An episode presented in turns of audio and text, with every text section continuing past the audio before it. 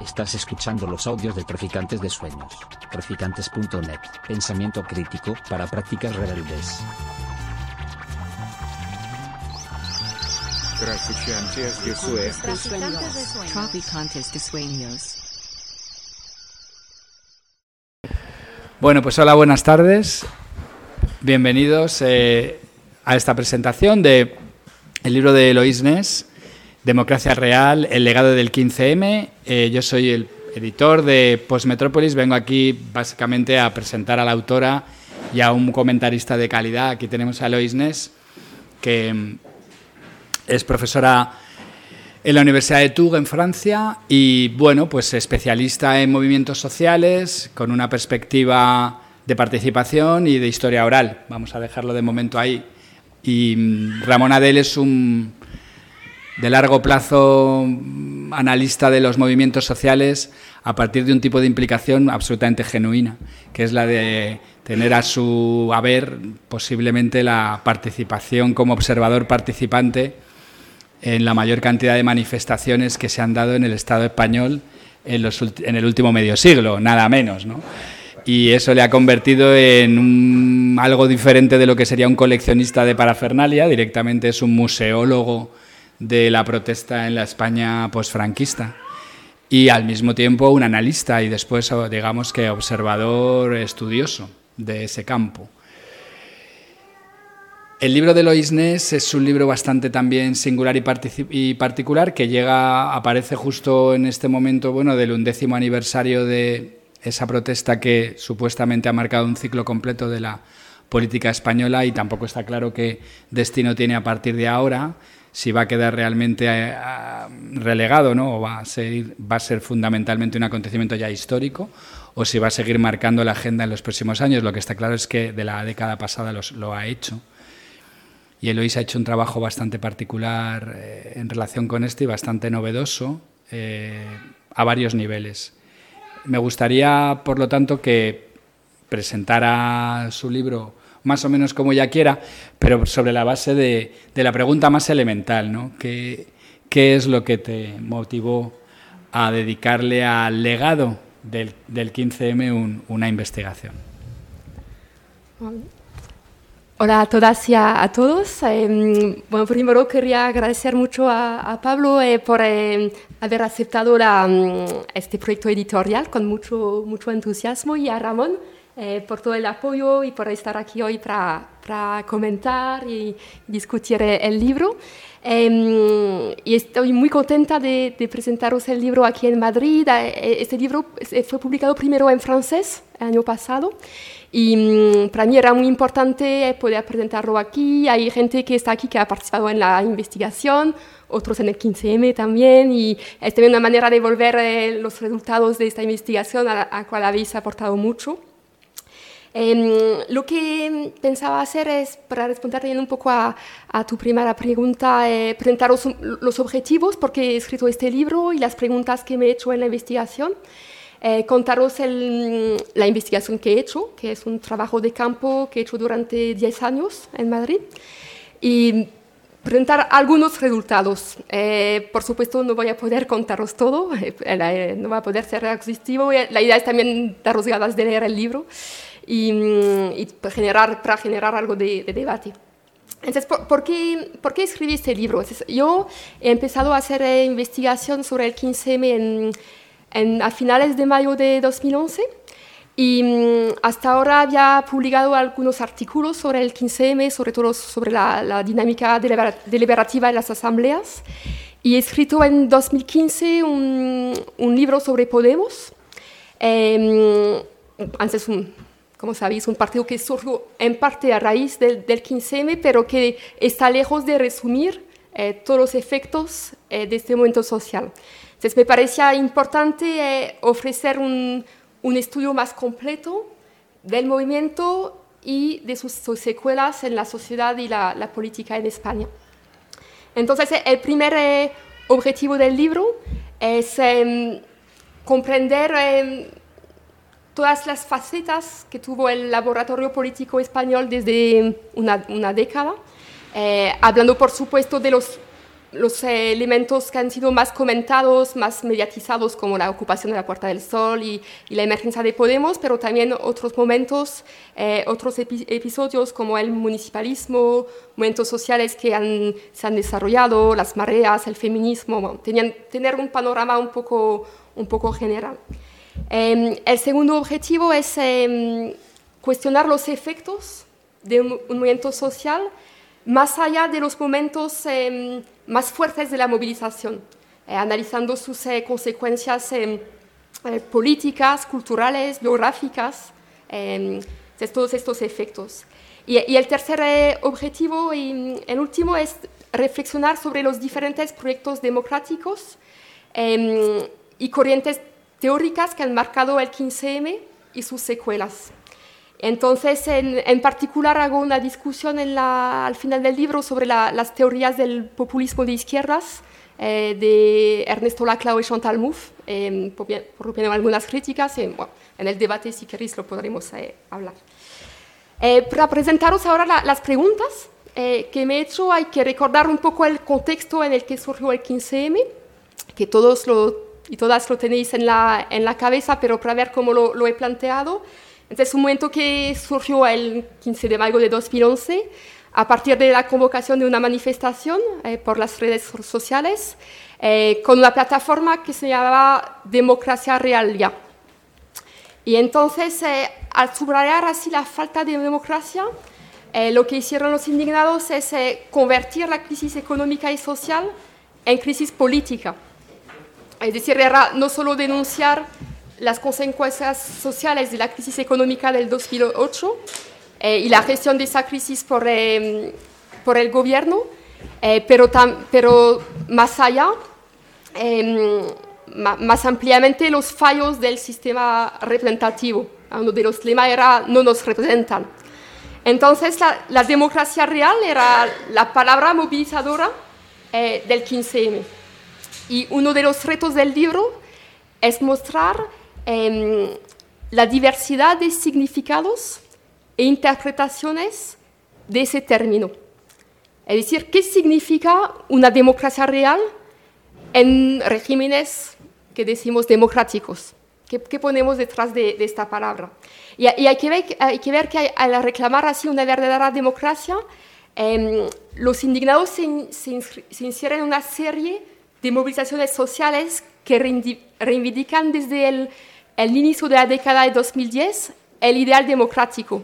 Hubo la primavera, árabe justo antes, después Ocupa y los chalecos amarillos más tarde en, Francia.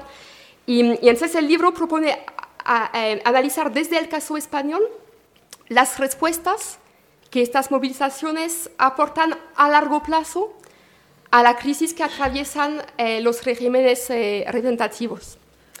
Entonces la principal pregunta que me hice eh, fue, ¿qué ocurre tras el punto álgido de la movilización? Es decir, eh, ¿sigue la experimentación de democracia real más allá de la ocupación de las plazas y qué formas adopta? Y, la, principal idea que, que defiendo es que el 15M politizó a las personas que se movilizaron y que después desempeñaron un papel fundamental en las transformaciones de los movimientos sociales, de los partidos políticos y de las instituciones en la década eh, que siguió en, en España.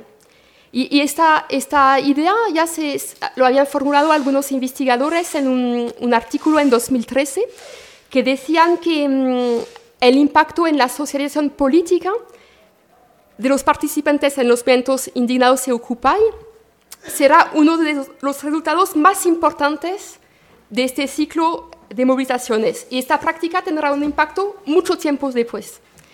Y era el punto de partida eso de la investigación, era de poner a prueba esa hipótesis empíricamente con un trabajo de campo para ver, eh, para cuestionar qué ocurrió con los indignados y su demanda de democracia real a través del análisis de las trayectorias de los participantes antes, durante y después del 15M.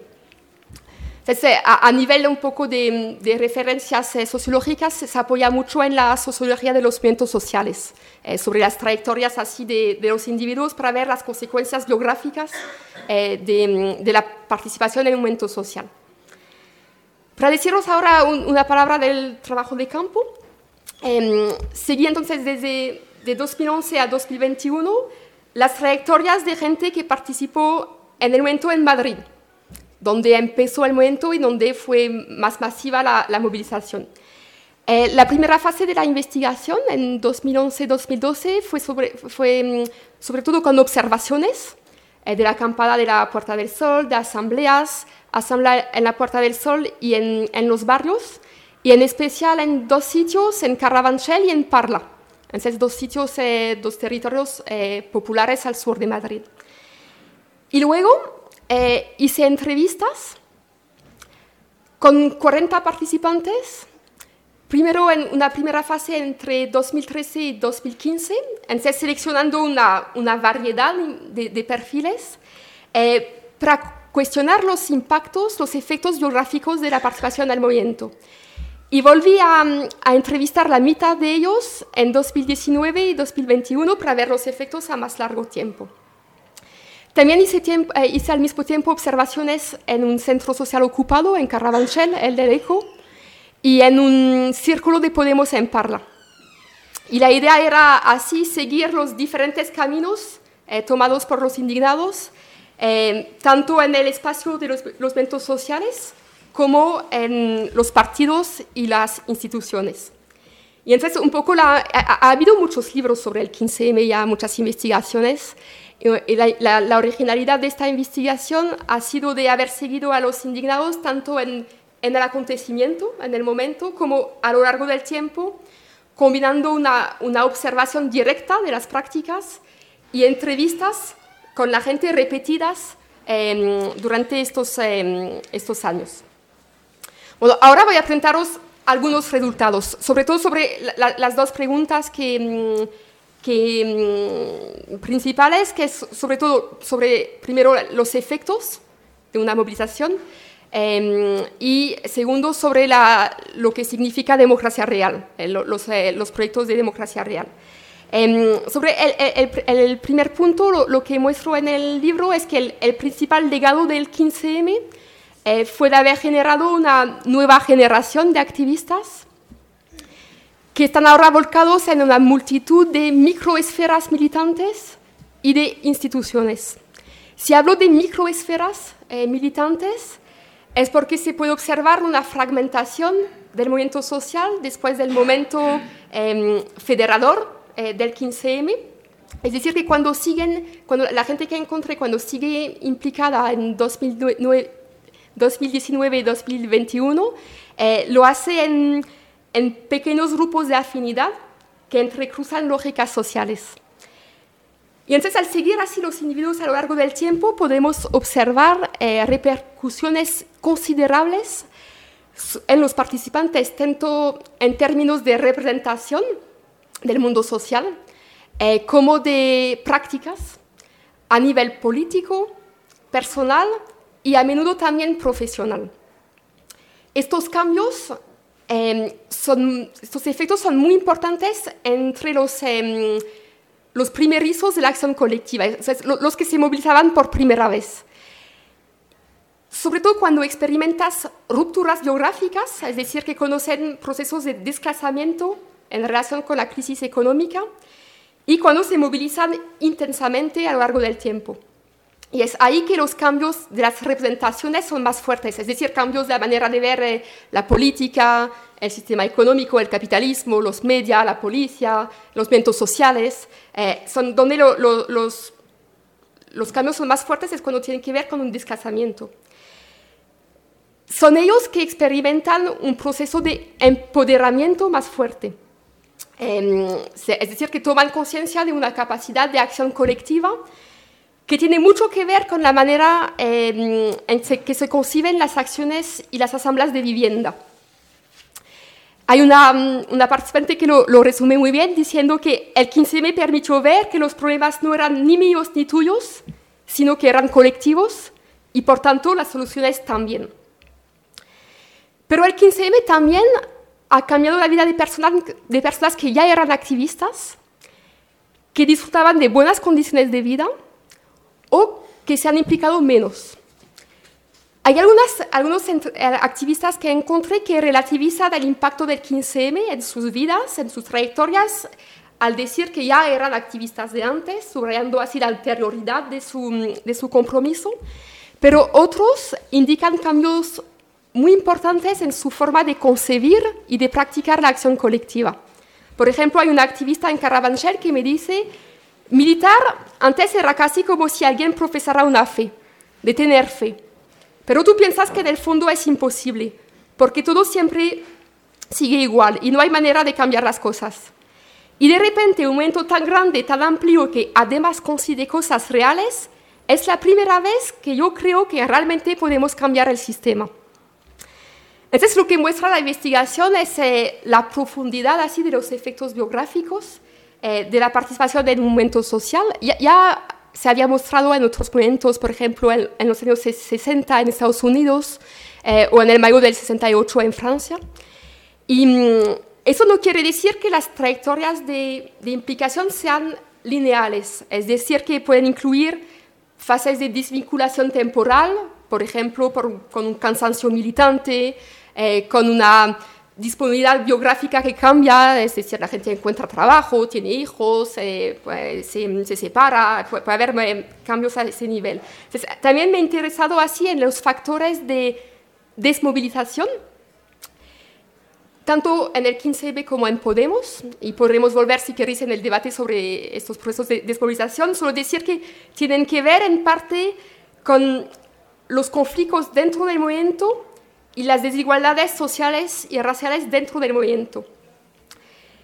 Bueno, entonces vemos así el interés de analizar los efectos a largo plazo de un compromiso de que muchas veces se presenta de una manera muy limitada del tiempo.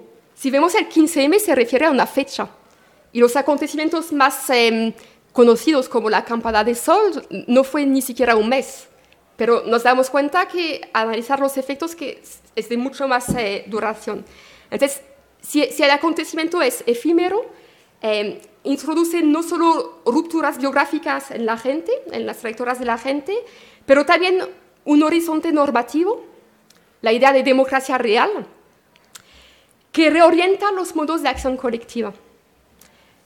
Es decir, que este horizonte eh, se expresa en reivindicaciones prácticas que van a chocar con las formas establecidas de hacer política, que los, indignados juzgaban de manera muy, muy negativa, y conducen a una renovación de las prácticas eh, en los círculos militantes institucionales. Entonces, eso es el segundo de resultado sobre la pregunta y qué pasa con eh, las diferentes interpretaciones de la democracia real. Y sobre, sobre este punto, lo, lo que he podido observar eh, a partir de, al seguir así a, gente que se ha implicado después en, en movimientos sociales, organizaciones sociales, en, en centros Ocupa, en partidos políticos como Podemos, en las instituciones eh, a nivel municipal, por ejemplo, son tres proyectos, eh, tres grandes proyectos de democracia real que se basan en diferentes maneras de concebir la representación y la participación. Un, primer conjunto de, proyectos eh, pretende profundizar en la representación, es decir, mejorar el sistema de democracia representativa. Eso es una continuación de una parte de los indignados, que exigían una democracia más representativa con eh, mecanismos efectivos de participación real, de participación ciudadana. Por ejemplo, lo vemos en los principios éticos planteados por Podemos al inicio y las candidaturas eh, ciudadanas a nivel municipal en 2015 para evitar la profesionalización y la corrupción de sus em, dirigentes. Por ejemplo, lo de limitar los mandatos en el tiempo, limitar los sueldos. Eh, también lo encontramos en algunas prácticas de políticos que llegan a al poder en, los municipios y que vienen del movimiento social. Por ejemplo, en Parla, cuando, rinden, em, cuando em, hacen rendiciones de cuentas regulares de su mandato, o cuando en Madrid se organizan foros, foros locales.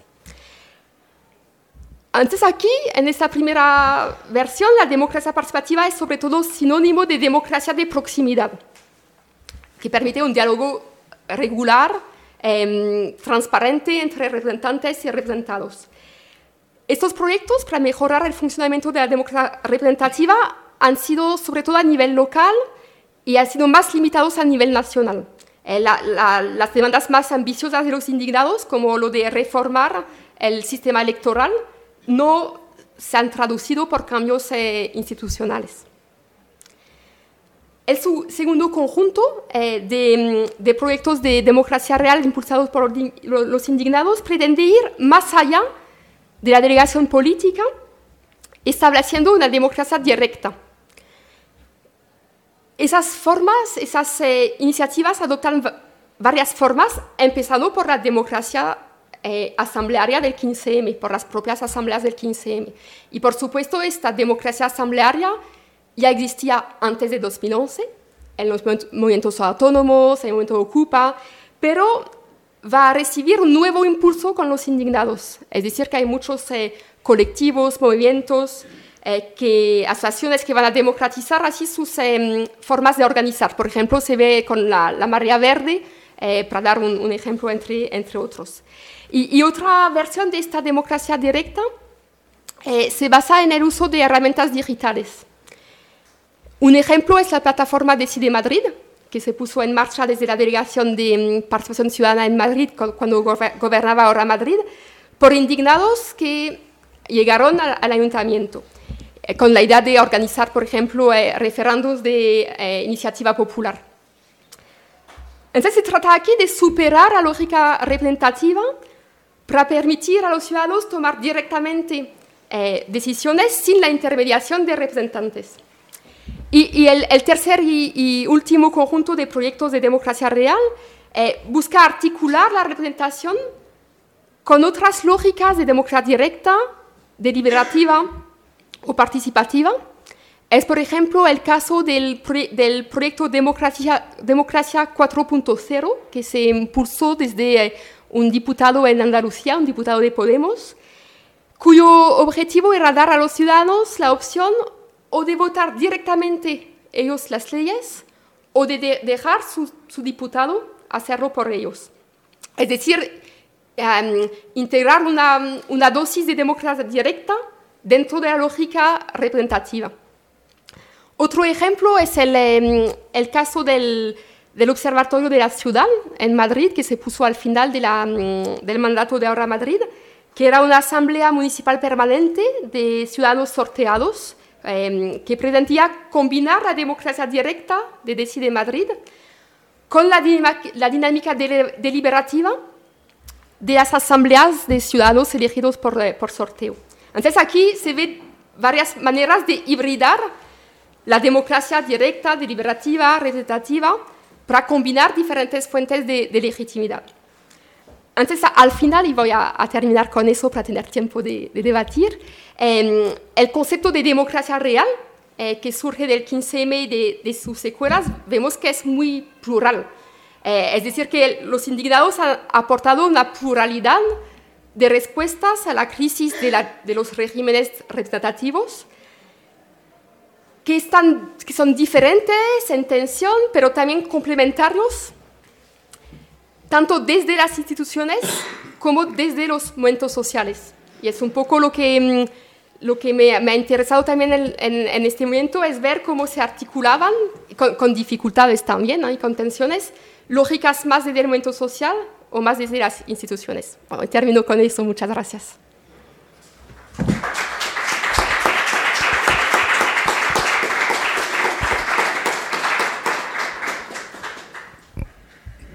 Pensaba que estabais haciendo memoria y no hay que aplaudir en una asamblea. ¿O es que no os acordáis ya? Bueno, tenemos a Ramón Adel que espero que nos haga un buen... No, no, no, no, tranquilo, digo, iba a decir que espero que, que, nos, que nos hagas un buen comentario de esta obra, dónde la colocas tú, digamos, en, en los estudios de movimientos sociales en general y en los estudios sobre el 15M también en particular. Bueno, gracias Bueno, gracias Eloís y Pablo por eh, invitarme a este acto y gracias a Traficantes de Sueños que llevan tiempo de contraculturales, pero yo creo que hoy en día lo más cultural que hay. Es decir, los tiempos han vencido ah, y a veces eh, los movimientos, los colectivos, las organizaciones no, no logran pervivir tanto. ¿no? Bueno, eh, más que hablar del 15M, que todos tenemos ya una idea del 15M porque fue un antes y un después, yo creo que eso no, no lo discute nadie, un antes y un después, como fue la transición, la movilización anti-OTAN o contra la guerra, etc. produce un, un, cambio de ciclo en los movimientos sociales. Entonces, más que hablar del 15M, lo que quiero hablar, y es de lo que se trata, es de la obra. Confieso que me leí la versión francesa, ¿eh? una portada más sosa, pero con, la, con la, el texto de la pancarta escuchad la ira de los pueblos. ¿no? La versión que me leí me, ha dicho Eloís que es básicamente la misma, ¿no? con algunos quizá con menos peso a lo mejor académico como tenía inicialmente la obra. El interés de la obra yo creo que está en que es una obra, he dicho que el 15M hay un antes y un después, aquí vemos el después, ¿eh? porque hay bastantes libros del 15M, y, no quiero olvidarme de ninguno, ¿no? pero de Gomer Betancourt sobre las precuelas, el, ¿qué, hubo antes del 15M? ¿no? O las prácticas digitales que ha comentado Eloís, ¿no? de Igor Sadava, los estudios de Arnold eh, Dolidier sobre cómo representaba el, el, país y el ABC, cómo siguieron todo el, el fenómeno, ¿no? El tema de, bueno, Íñigo Rejón con el discurso contrahegemónico, ¿no? ¿Qué eran? Perroflautas, ciudadanos, pueblo, hegemonía en su momento. El 15M, su éxito es la oportunidad. Todo el mundo estaba cabreado y apareció en el momento que apareció. Buscando explicaciones, hasta algún colega, ah, es que las cartas astrales los, planetas coincidían como el 14 de abril del 31. Bueno, yo no me atrevería tanto. Pero es verdad que había un run run, que diría Ada Colau, había un run run, y estalló el 15 de mayo. ¿no? Pero luego hay otros libros, por ejemplo, sobre si fue una, una indignación moral o de ideologías, ¿no? como el libro de, de Rubén Díez y Enrique Laraña, que también estuvo de trabajo de campo entonces y ya falleció hace unos años, las geografías migratorias de Misael eh, Janoska, incluso la estética y el arte que había en la Puerta del Sol, el trabajo de Ramírez Blanco, o dando más énfasis al movimiento ciudadano y a todas las dinámicas de barrios que se dieron, entre ellos Parla, pero a lo mejor en el caso de Tomás Alberic, pues de Villalba, de Collada Villalba, y otras, eh, y Vallecas, etcétera, ¿no?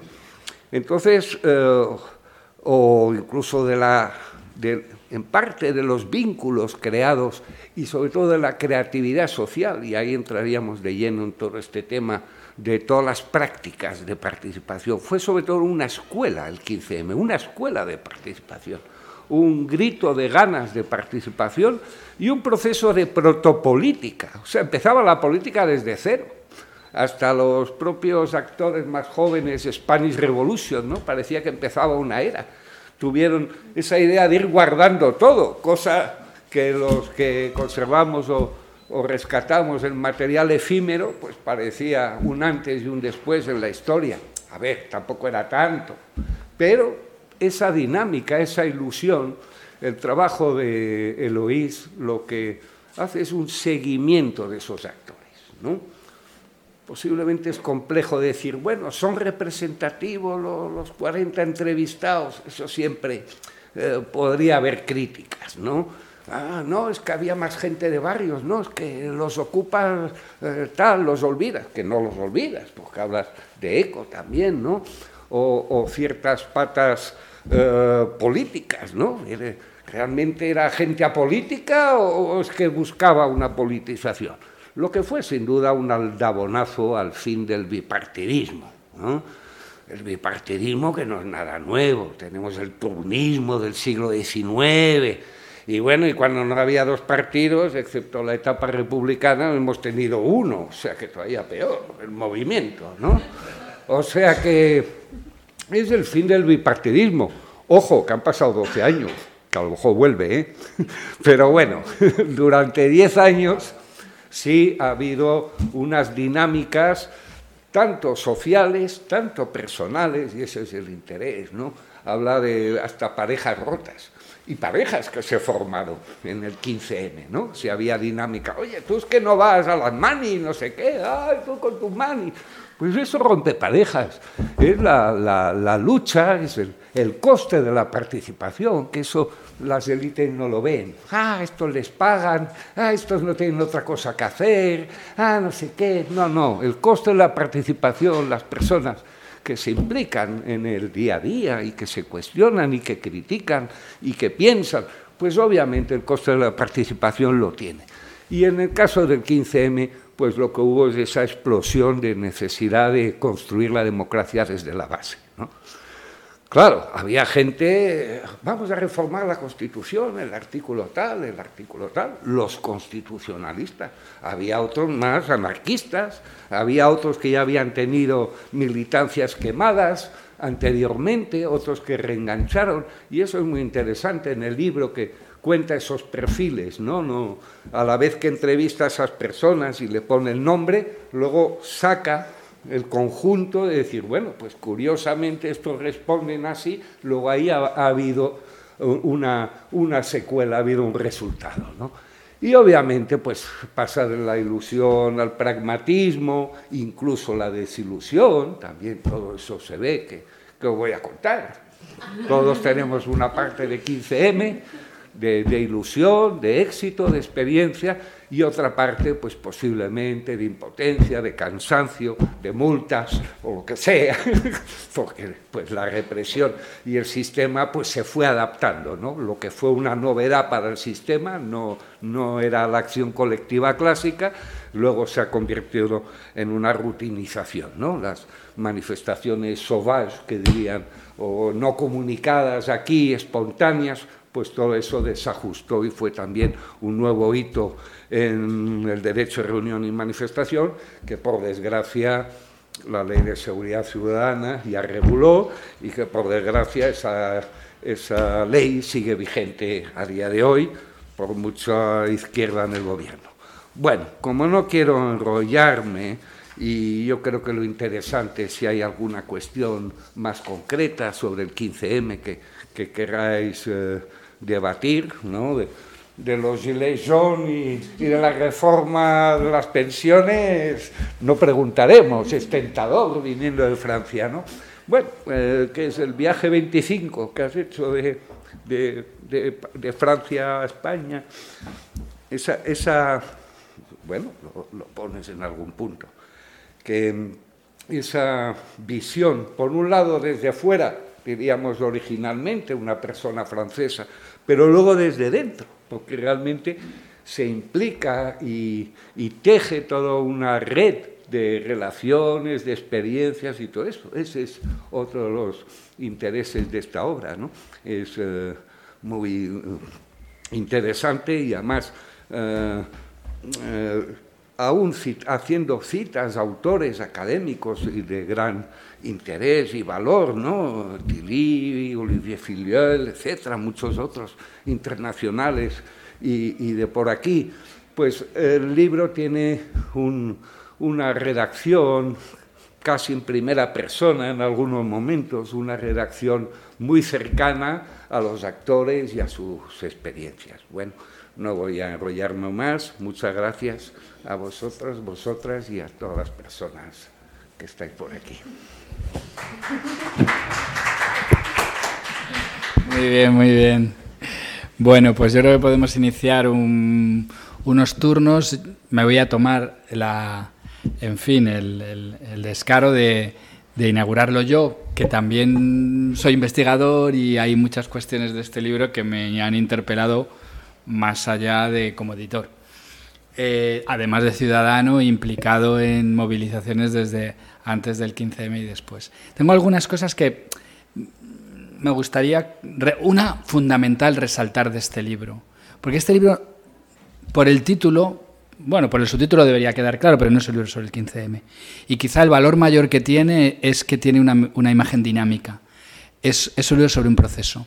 Pero además no es sobre un proceso político, que de esos encontraremos en los próximos tiempos mucho, sino que yo creo que es el primero que yo conozca, y extrañaría que hubiera algún otro, eh, que es sobre el proceso subjetivo. Es básicamente un, un libro sobre el cambio de identidad, con una metodología muy adecuada para ello, y es perseguir a personas en contextos distintos de los últimos diez años. ¿Cómo es que quienes eran han dejado de ser? Porque la situación ha cambiado. Y cómo eso no es tampoco lo que busca la autora, porque ella no va buscando eso, es un efecto que vuelve el libro tan interesante cuando en realidad ella lo que está intentando es rescatar, más como analista, cuáles son las prácticas relacionadas con una dimensión concreta de la condición ciudadana, la más ignorada, marginada, casi se diría que dada por descontado y a la vez ausente, eh, que nos define como, como ciudadanos en la modernidad. Tenemos una tradición histórica larguísima de, lo que es la representación y después tenemos una trayectoria histórica larguísima de lo que son movimientos. Y en esa lógica de los movimientos y la representación se juega la política moderna.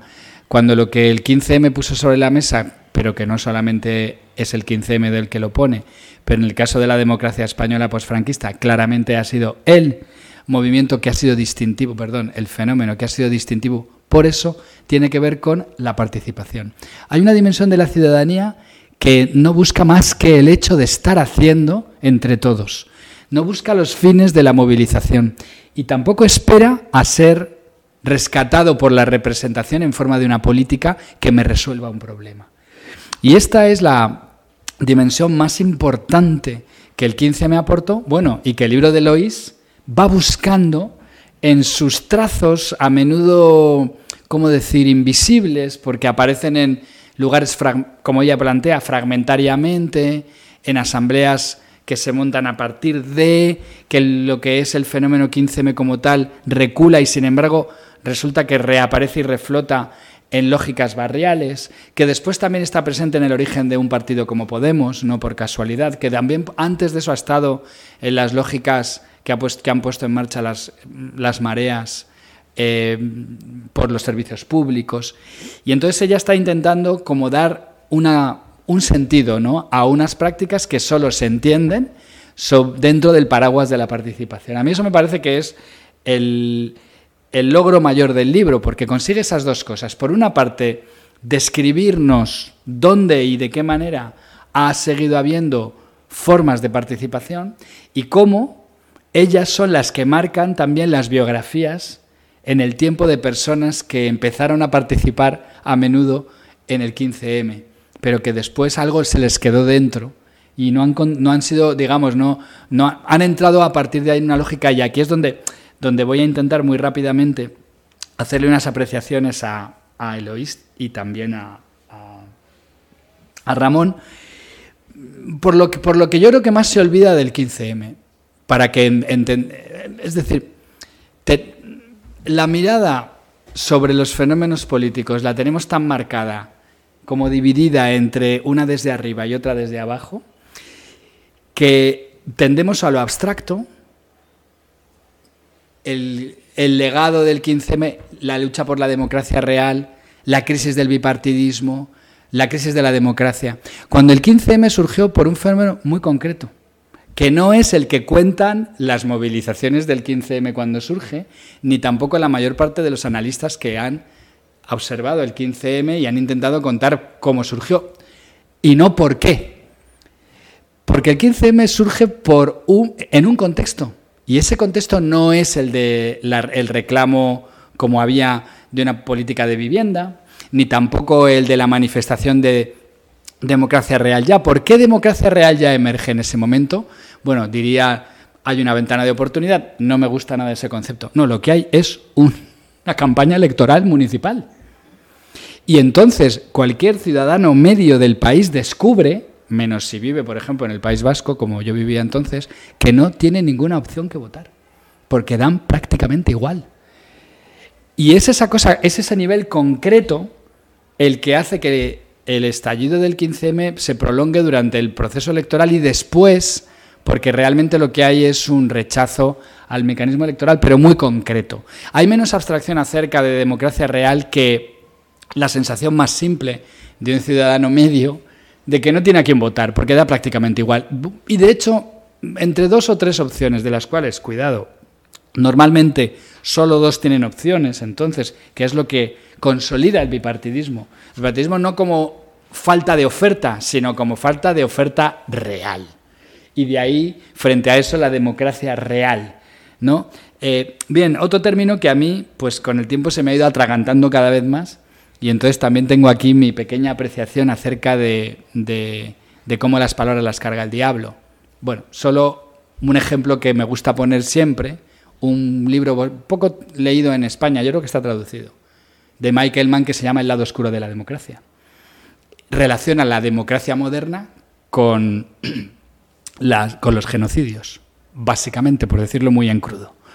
La democracia es una ideología, no es ese sistema bonito que nos gustaría tener. Democracia es un orden de cosas y tendemos a utilizarlo para hablar de cómo nos gustaría que fuera el mundo. Y, por eso, en cambio, uno se va dando cuenta de esa carga cuando llegan los adjetivos.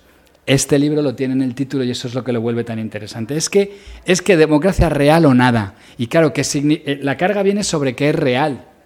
Porque democracia en sí no es una palabra que, que debiéramos usar tanto. Tenemos otra a disposición, que es de la que yo creo que va este libro, y que es a la que yo más me dedico, que es ciudadanía. Nosotros somos ciudadanos. La democracia es del, del, orden representativo, parlamentario, etcétera, de sus marcos normativos y de sus constituciones, pero no es nuestro mundo.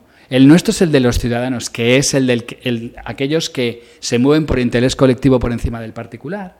Son los que se implican en movilizaciones y que también están llamados a, ser representados. Y no queda más remedio que también decir, bueno, pues alguien me representa. La dimensión menos relevante para el ciudadano es justo la de la representación, y en cambio es la que es fundamental para el orden, para la democracia. Y entonces aquí es donde el libro también pues deja una sensación tan agridulce como la que el periodo este entero mismo ha, nos ha, nos ha hecho vivir. Y yo voy a intentar explicar también después un poco por qué. Primero voy a...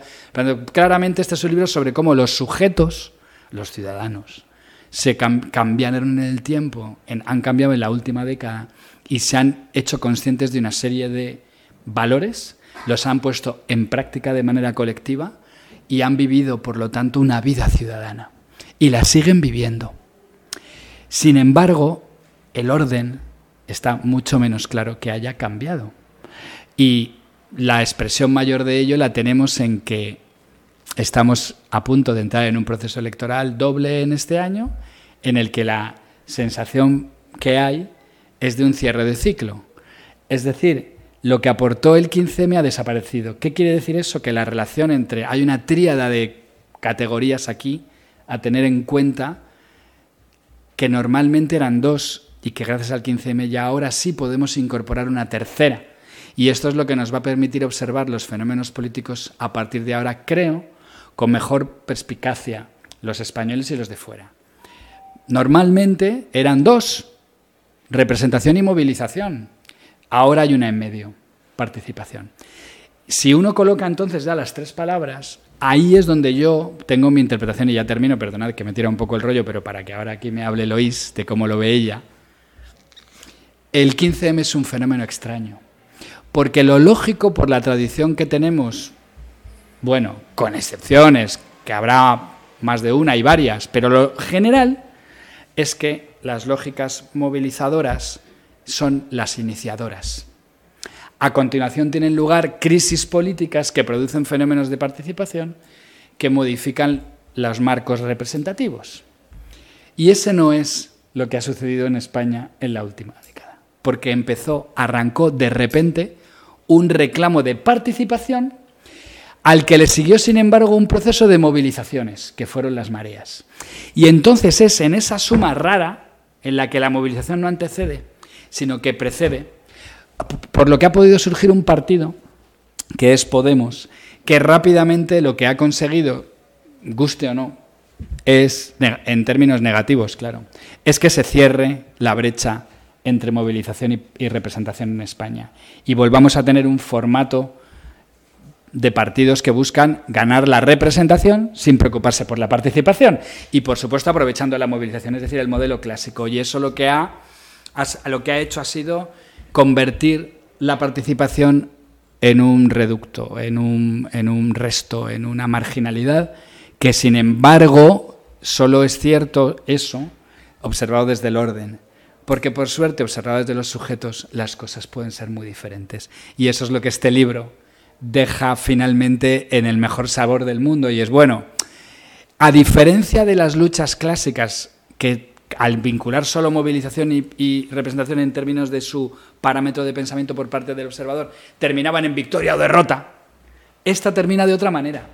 Porque aquí lo que hay es que, bueno, ha habido derrota. No hay más que ver que vamos a terminar votando entre opciones reformistas y cada una a su casa. Y luego protestando, por otro lado, en situaciones de distinto tipo que nos estamos encontrando todo el tiempo. Sí, sí, pero hay personas que ya no tienen esa condición solamente y ya no tienen que andar eligiendo porque llevan dentro, se han quedado eh, envenenadas por el buen deseo de lo que es la participación, como una, una parte de la condición ciudadana.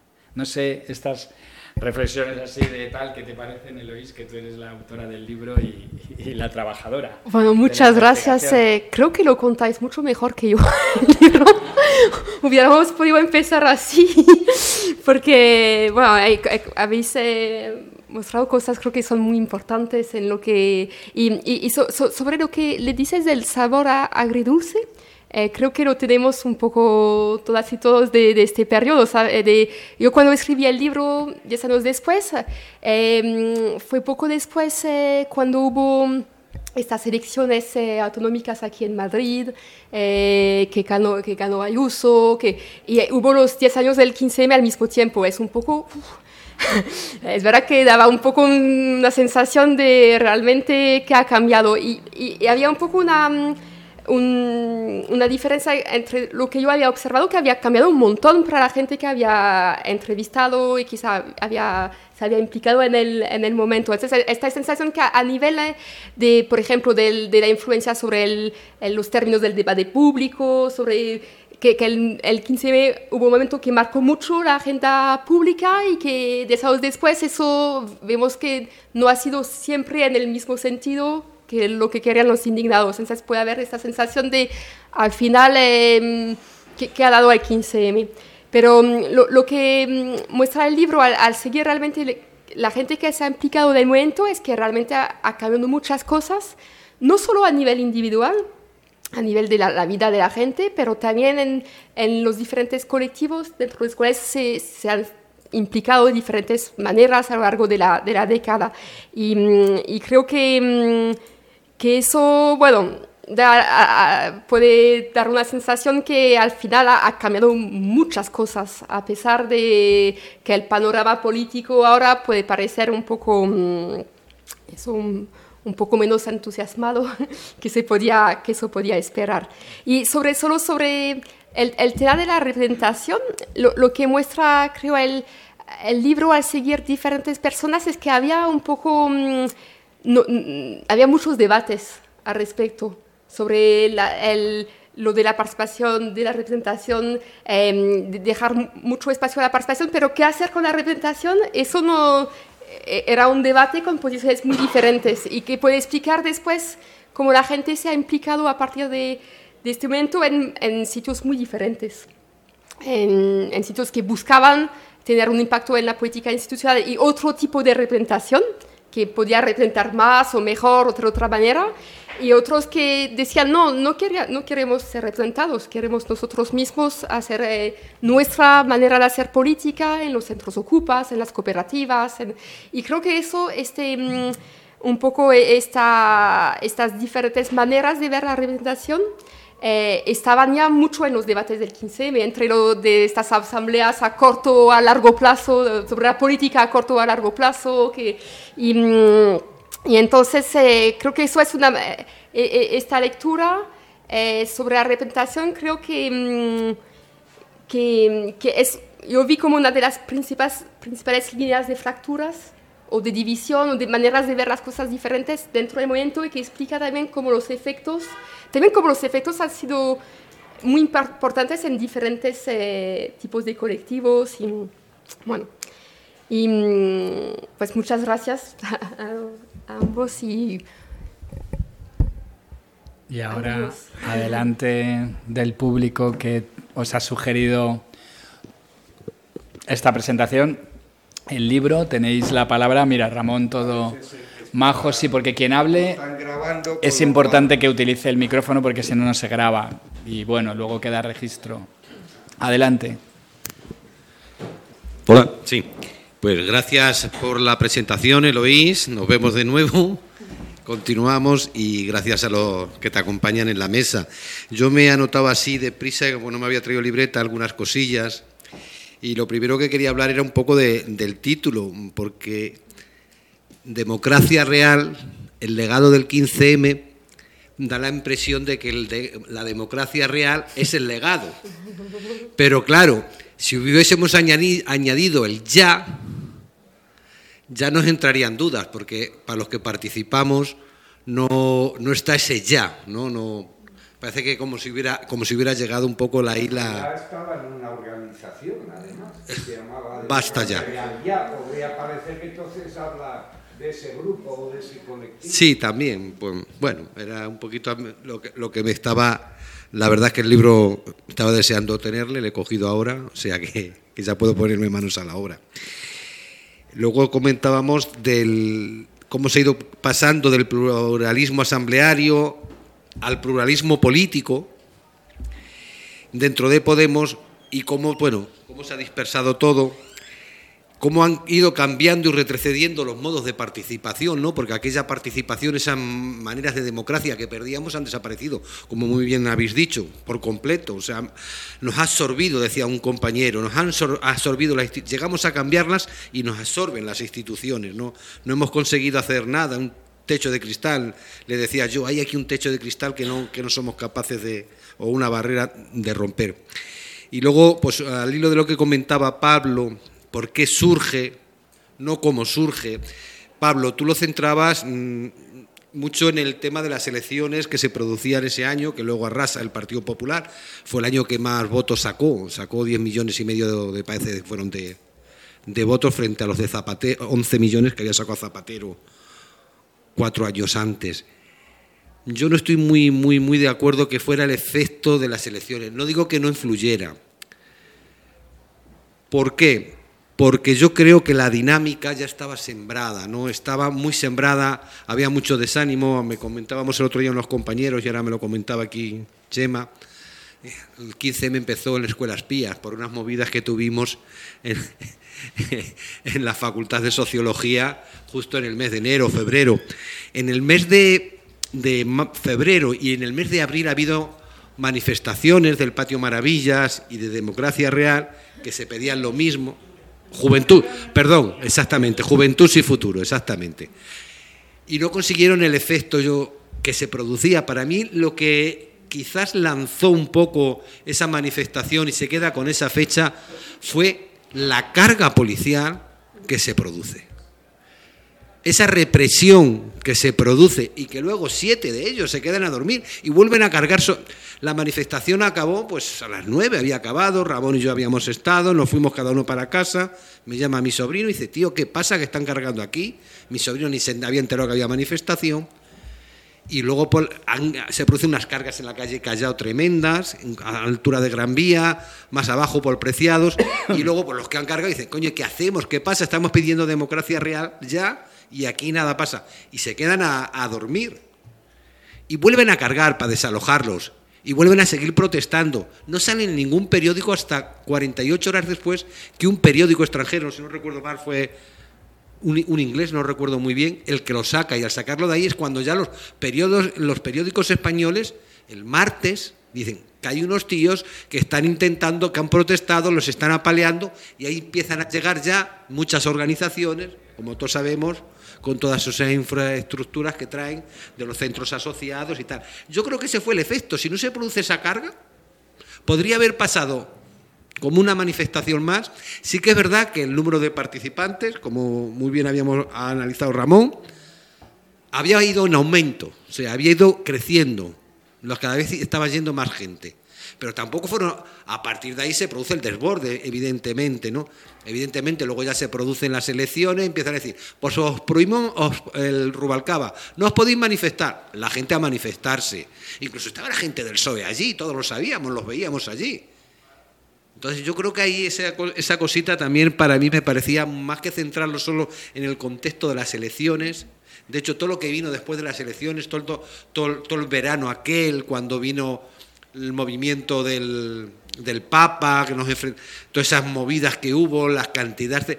O sea, había tanta gente manifestándome que daba tiempo a renovar a los manifestantes, pero no a la policía.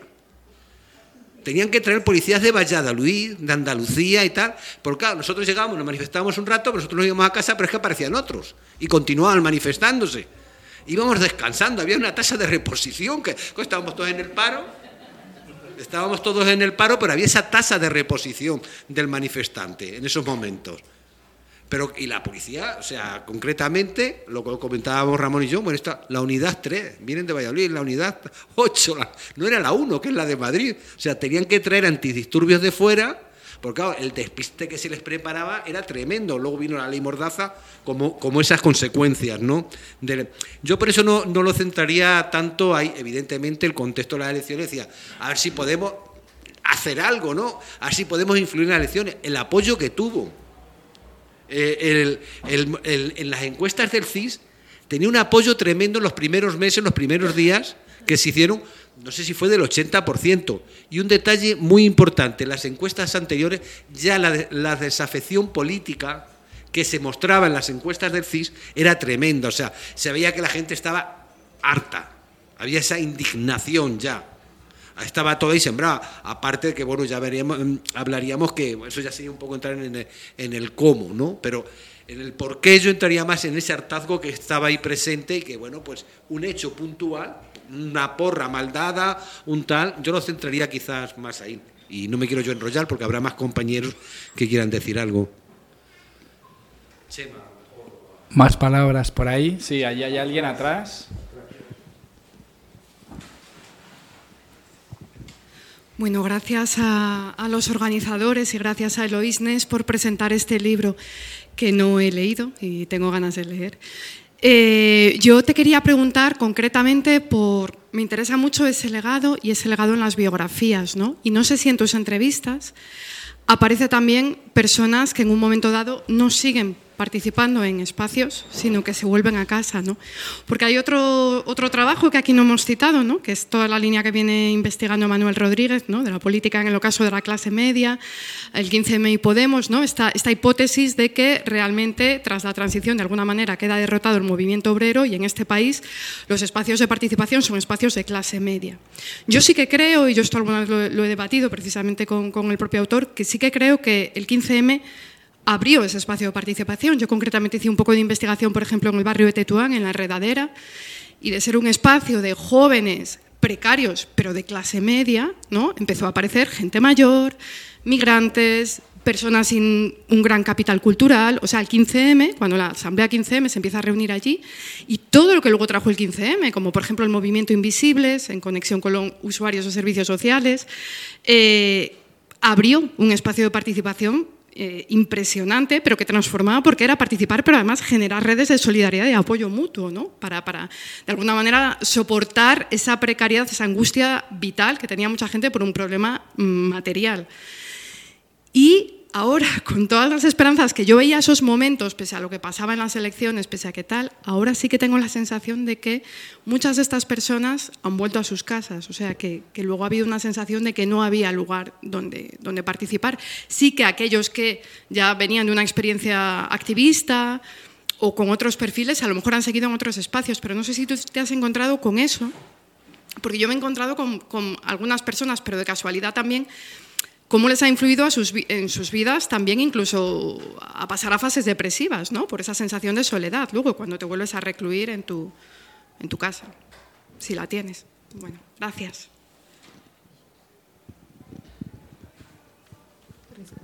Yo creo que puedes hablar un poco, Eloís. Ah, vas. Respondo a, bueno, eh, eh, so, sobre eso, la gente que nos sigue, por supuesto, eh, al seguir a la gente es ver eh, dónde se, se, sigue implicando o no. Y, mm, y, entonces me ha interesado mucho a qué hacía que la gente para, puede ser puede ser eh, parar un momento dado y retomar una implicación o parar el todo. Y, y he encontrado diferentes eh, factores de, de parar, de, de implicarse, eh, que se puede relacionar con los perfiles de, de las personas. Eh, por ejemplo, lo que aparece en, en las personas que mm, participan mucho al inicio, pero rápid, rápidamente van a mm, a parar de participar y no implicarse en otras cosas. Eh, puede ser perfiles un poco más jóvenes y que, sobre todo, el, la causa es de ver que no tiene resultado, la sensación que no hay resultado concreto de la movilización. Eso, eso es un... Y al revés, lo que siguen implicándose es, ah, hemos visto que hemos parado desahucios, hemos eh, conseguido pequeñas cosas, pequeñas victorias, eso nos permite seguir. Entonces, eso es, es una, mm, un, un, punto. Eh, después, lo que... Mm, lo, lo, que, bueno, lo que aparece, lo que decía en, en cualquier eh, movilización, puede ser las transformaciones en lo, lo, que llaman los sociólogos de eventos sociales la, la, disponibilidad biográfica. Es decir, que hay un momento que tenemos tiempo para movilizarnos. Y, y lo de, por ejemplo, que había un, una tasa de paro importante en 2011, hizo que hay mucha gente que se implicó y que podía también valorizar competencias eh, eh, que habían tenido por sus estudios, por su profesión, competencias profesionales en las diferentes comisiones del 15M, en el momento propio, y que después van a encontrar trabajo y o dejan de implicarse o se implican menos o se implican más en la vida, en la vida profesional, bueno, puede haber eso. Eh, y también bueno, cosas más personales también que, que pueden pasar. Eh, hay otro, otro punto que, que encontré en un, un perfil, un, eh, de, de, gente que se implicó y que mmm, dejó de implicarse, puede ser varios años después, porque encontró que no, mmm, ¿cómo decir?, que, que, no cambiaba su, ¿cómo decir?, que, que dos cosas, que dentro del de movimiento social había reproducción de unas lógicas de dominación, eh, lógicas de, eh, de, desigualdades sociales, raciales, eh, y eso se se ve, claramente en participantes muy implicadas, por ejemplo, mujeres latinoamericanas muy impli implicadas en el tema de vivienda, y que dicen, eh, mira, después cuando es la, a la hora de... de, mm, de mm, mostrar un poco las caras visibles del momento de entrar en, un, en, un taller, en, el, en el, ayuntamiento, tener puestos un poco eh, eh, con los nuevos partidos políticos, con los municipios. No van a ser nosotras que vamos a llegar. Eh, van a ser hombres blancos, eh, españoles. Y, entonces, eh, realmente vi críticas así de, de, cómo se reproducían lógicas de dominación dentro del movimiento social. Y eso hizo que, que gente eh, mujeres muy implicadas dejaron de participar y diciendo, mira, mi situación profesional no ha cambiado nada, mi situación profesional y social no ha cambiado nada. Y, cu y cuando, por ejemplo, yo pregunté también a la gente así, eh, eh, en las últimas entrevistas que hice, que era en, en octubre de 2021, pregunté qué, qué os parece la, el gobierno de coalición, qué os parece un poco la, lo, las políticas a, y, y, las críticas más fuertes vienen de la gente que no ha visto su situación social mejorar, diciendo, mira, nos hemos movilizado y tal, y ahora estamos en la misma situación o peor. Como, entonces eso es también una, um, un, un, factor de desvinculación. Y después encontré mucho estas trayectorias en, en la gente que participó en Podemos después, entonces, en la gente que, que, encontré en el Círculo de Podemos en Parra, que hay varios que están aquí, eh, había varios que, que, se habían implicado en el 15M o que, que empezó a implicarse con Podemos. Y hay muchos, muchos procesos de desvinculación que están relacionados con una decepción eh, sobre la, la, experiencia del partido, que sobre la, la el, la, mm, el, hecho de la fase de, de, renovación de la política. Diciendo, mira, nos hemos puesto en este partido, eh, para otra cosa de lo que ha sido, que realmente queremos transformar las, las maneras de hacer política y al final nos damos cuenta que se reproducen las mismas lógicas que en otros partidos políticos contra, contra cuáles eh, que, denunciábamos. Como, es muchas, eh, mucha desvinculación eh, a partir de la experiencia de Podemos. Y mm, solo quería reaccionar un poco a lo de, de Alberto sobre el título del, del libro. Creo que a lo mejor si lo hubiera escrito primero para España, lo hubiera intitulado El legado del 15M porque es el tema principal del libro. Pero como la primera versión era para un público francés, la idea era mostrar que mm, no solo es una reflexión sobre el momento social que tuvo lugar en España, pero es una reflexión, este movimiento social eh, nos permite pensar más allá una, una temática que plantean muchos movimientos sociales alrededor del mundo, que es el de la democracia real. Mm, y, es por eso que la, idea es reflexionar a partir del caso español sobre una temática que ha planteado muchos otros movimientos sociales en la década y, mm, para que pueda hablar más allá de, de, España. Y, el libro es, eh, hay una coedición entre Postmetrópolis y El Berretín, que es un una pequeña editorial en Montevideo, con la idea también que pueda interesar a América Latina, a momentos que hubo ahí, a gente que se moviliza ahí. entonces por eso que democracia real parecía más, eh, como decir, eh, a lo mejor eh, plantear una pregunta, una pregunta más global con un estudio de caso que es el 15M. Eh, al final hubiera podido ser democracia real y estudiando el Nuit Debout o Occupy, o, pero creo que el caso español es muy interesante porque el 15M, en comparación con otros momentos de la, de la década, eh, tuvo una, una, fuerza, creo, bastante fuerte, en justamente en la, el número de gente que participó y en las consecuencias que tuvo el momento eh, sobre la, mm, la política y la, y la, sociedad, que no fue tan fuerte, por ejemplo, si miramos el caso de Occupy o de, o de Nuit Debout. Y, y, y, sobre el, el, eh, la, la, cuestión de las elecciones, el contexto de las elecciones, eh, para ver por qué empezó en este momento. En las entrevistas no aparece tanto el contexto electoral, que yo creo que no es una, tampoco una... Mm, eh, como decir, no es una casualidad que empezó en este momento, no, no, aparece tanto. Lo que aparece es el hartazgo, lo que dice el hartazgo total sobre, sobre el sistema político y, la, sobre, y la, la, relación con el sistema económico y la crisis, como es el hartazgo. Pero yo creo que donde tiene la, la relación y tiene, y tiene, que ver con lo que dices de la represión es el día de reflexión. Es decir, el día de reflexión justo antes de las elecciones, cuando se prohíbe las manifestaciones, la manifestación, porque y ese es el día que hay más gente en la calle. E, y eso sí que aparece en las entrevistas, diciendo, no, no podíamos eh, manifestar, eh, entonces fuimos todos y aquí fue. Entonces creo que, em, no creo que fue el punto de partida.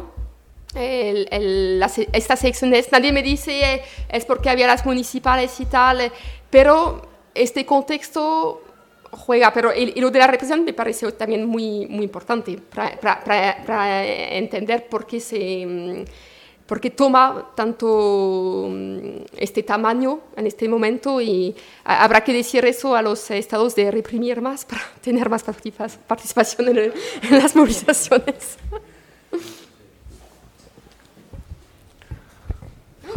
Ay, perdón. Bueno, es agua.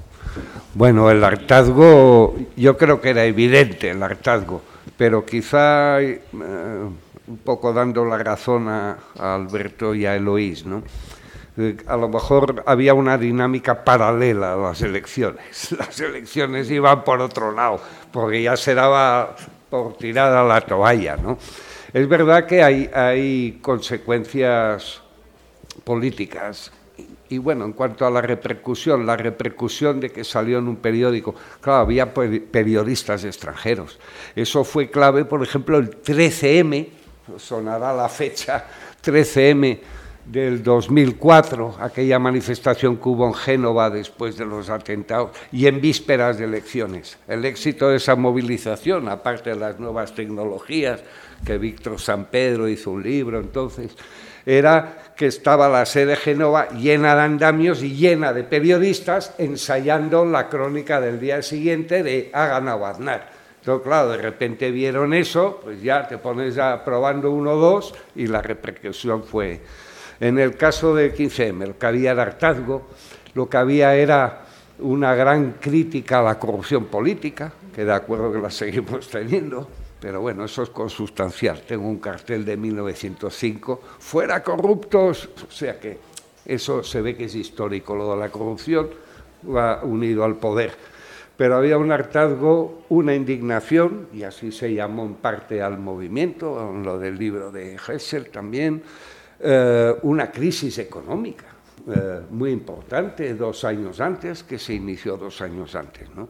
En, eh, en los logros políticos. Bueno, pues eh, yo creo que estamos aquí todos de acuerdo que la cristalización, esa cosa simplista del 15M sale Podemos y Podemos... No, no, bueno, 15M tuvo otras consecuencias políticas. ¿no?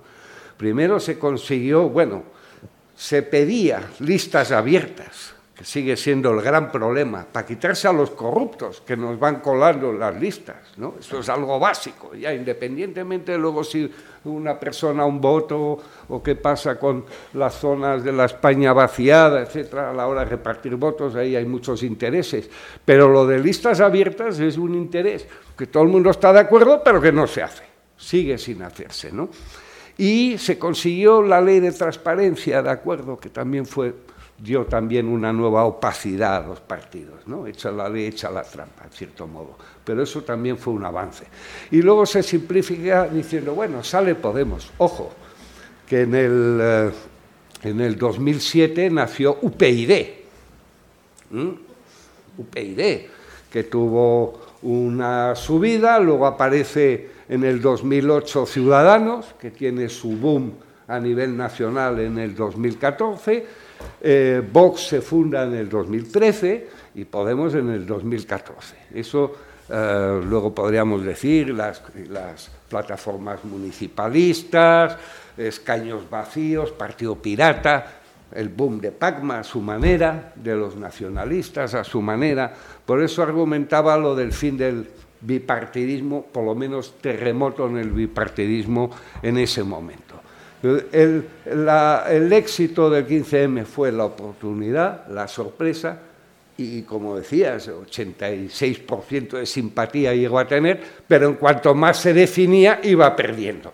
¿eh? del conjunto de cabreados que estaban sumados, luego apareció, unos fueron a Ciudadanos, UPyD, PP, PSOE, la misma mierda es, y sonaba, y Añadían coletillas, bueno, pues al final se fueron retirando, que eran los más constitucionalistas al principio, vamos a cambiar tal articulito y tal no sé qué, ¿no? O sea, que al principio estaba todo el cabreo y la realidad es que estaba toda España cabreada y luego viene el pragmatismo, los del PP asustados con sus dinámicas de, de elecciones, ganó el PP, aquí todos tan amigos pero lo que se creó fue unas dinámicas de que estos pequeños partidos, incluso alguno que nació, como el caso de Podemos, pues aprovecharon ese, ese tirón según los cabreos ya particulares en cuanto se fue definiendo y por tanto perdiendo fuerza el propio 15M.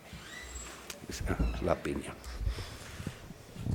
Muchas gracias. No sé si hay alguna otra intervención. Yo, yo por un poco por alusiones, solo intentar rescatar algo muy simple. Si no ese marco electoral, no habría existido un eslogan como no nos representan. Como no nos representan. Es decir, entonces es una dimensión entera que me lleva a hacer una consideración que tiene que ver con los límites, hasta qué punto las derrotas de los movimientos, de los procesos políticos, tienen que ver con nuestras propias limitaciones para observarlos adecuadamente la alternativa a, incorporar una dimensión en la que la representación es clave, en este caso un proceso electoral, la solemos eh, eludir colocándonos desde el lado del participante. Y entonces es curioso porque entramos en una contradicción que ha salido en la conversación con una de las intervenciones. Y es que nuestro lenguaje para hablar de las motivaciones está vinculado al mundo de las emociones y es una caja negra. Hartazgo. ¿Qué significa hartazgo? que alguien me lo explique, porque lo damos por sabido. Eh, nos bloquea la capacidad de análisis. No significa que no lo haya. Lo que significa es que no sabemos qué hay dentro y por lo tanto cuando luego el hartazgo da lugar a cosas de lo más variado, no sabemos cómo explicarlas subjetivamente. Y en cambio tenemos el, el, fenómeno opuesto, porque la teoría de las emociones y los movimientos sociales es muy reciente, su utilización. Lo que ha sido lo habitual es relacionar todas las luchas políticas con una lógica entre expectativas y resultados. Y es decir, un terreno estrictamente racional. Yo mis expectativas las tengo claras. Me levanto por la mañana y me tiro cinco años sabiendo lo que quiero. Y si depende de si me lo dan o no, entonces hago una cosa u otra. Esto obviamente es absolutamente eh, empíricamente indemostrable, pero además, digamos en términos de teoría, simplista a muerte. Entonces tenemos dos lógicas simplistas, una ultrarracionalista y otra totalmente emocionalista. ¿Vale? Yo voy a hacer aquí, pues claro, mi apuesta por hacer otra cosa, que es una historia de los conceptos para recuperar conceptos perdidos, cuando en tiempos anteriores la gente reflexionaba mucho más profundamente acerca de los fundamentos que había tras las emociones. Sabemos, y es lo que vivimos, y se ha hecho una intervención muy interesante al respecto, existen momentos de subida y momentos de bajón. Y a estos segundos les llamamos con una palabra desencanto, de la que tenemos una pequeña tradición de pensamiento por una cosa que pasó en los 70 en España, pero también es otra vez una forma de decir, bueno, es que ahora la gente se ha desencantado, ya, pero ¿en qué consiste el desencanto? Eh, no es lo mismo irte a casa que decidir me voy a otras luchas distintas. Hay un libro muy bonito que, por cierto, está publicado en, Postmetrópolis, os recomiendo muchísimo, se llama Transición y Melancolía, y argumenta que el spleen, el desencanto durante la transición, en algunos lugares donde está trabajado ese estudio, que es una zona, igual que aquí Parla y tal, allí es el País Vasco, fue un factor de radicalización política absoluta. Es decir, motivó a gente a dar un salto cualitativo en términos de radicalización y de intensidad con un compromiso, pero ya no con el mismo con el que estaban inicialmente. Eh, todo este mundo son cajas negras. Y claro, a mí me llama mucho la atención porque yo que soy historiador, pues yo llevo rastreando durante tiempo y escribo sobre un concepto que es el contrario del desencanto. Y es un concepto de una emoción que en el siglo XIX se consideraba una emoción política y no simplemente una emoción. Y esa emoción es el entusiasmo. Y claro, entusiasmo para hoy, para cualquier persona, os pregunto y me responderíais todo lo mismo. Entusiasmo es, pues eso, que estoy entusiasmado, que llega Podemos y me entusiasmo, que llega el 15M y me entusiasmo, y luego llega el desencanto. En el siglo XIX el entusiasmo no tenía nada que ver con esa manera simple y no profunda de entender que es una emoción, porque era una emoción esencialmente política. Es la emoción del ciudadano que entiende que hay condiciones para hacer realidad lo que sus diseños racionales como sujeto en relación con el autogobierno son posibles. Y entonces la sensación de que el mundo va a poder estar a nuestra imagen y semejanza colectiva produce una lógica emocional, que es la de si se toma el poder ahora a tiempo y bien, cambiamos el mundo. No es simplemente estoy contento con lo que pasa y evidentemente creo que pueden pasar cosas. No, no tiene que ver con la expectativa sino con algo diferente. Tiene que ver con la capacidad de autodeterminarnos.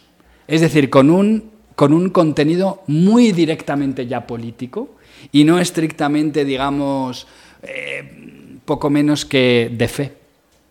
Entonces el desencanto, visto así, consiste en experimentar en el cuerpo, porque al final es algo físico, que no, que no, es decir, que mi capacidad de cambiar el mundo existe, pero ya no se da la posibilidad de hacerlo. Que, y por lo tanto llega la duda de uno, si se puede realmente cambiar el mundo, o sea, perdón, hacer el mundo de nuestra imagen y semejanza. Y dos, si eso merece la pena si quiere intentarlo, porque no está claro que exista esa capacidad. Lo que se pierde es la propia condición de ciudadano por el camino, no una emo.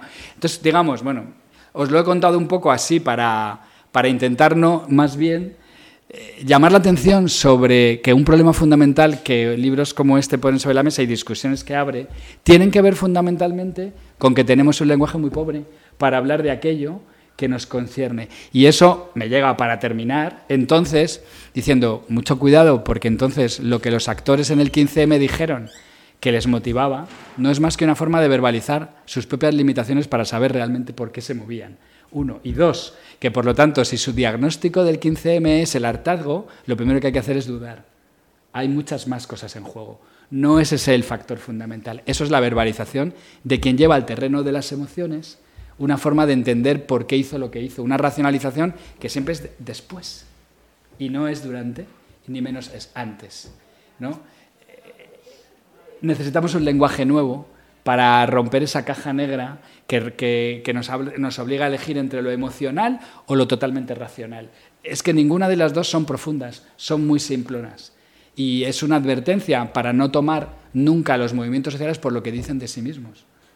Es que los movimientos no son lo que ellos dicen. Lo que ellos dicen es una parte de lo que son, pero no tienen normalmente la clave de en qué consiste lo que les ha hecho hacer lo que hacen. ¿no? Bueno, ahí queda. No sé tú qué es tu libro. Me, he emocionado. sobre eso estoy en, parte de acuerdo. Estoy en parte de acuerdo que yo, mi, punto de vista es también em, eh, tomar en, serio lo que dice la gente y por qué se moviliza. Y, y me eh, tomo mucho en cuenta en las entrevistas la, la capacidad también de autorreflexión que tiene la gente sobre lo que dice. No, no quiere decir que em, que eso puede explicar todas las razones por qué nos movilizamos en un momento dado.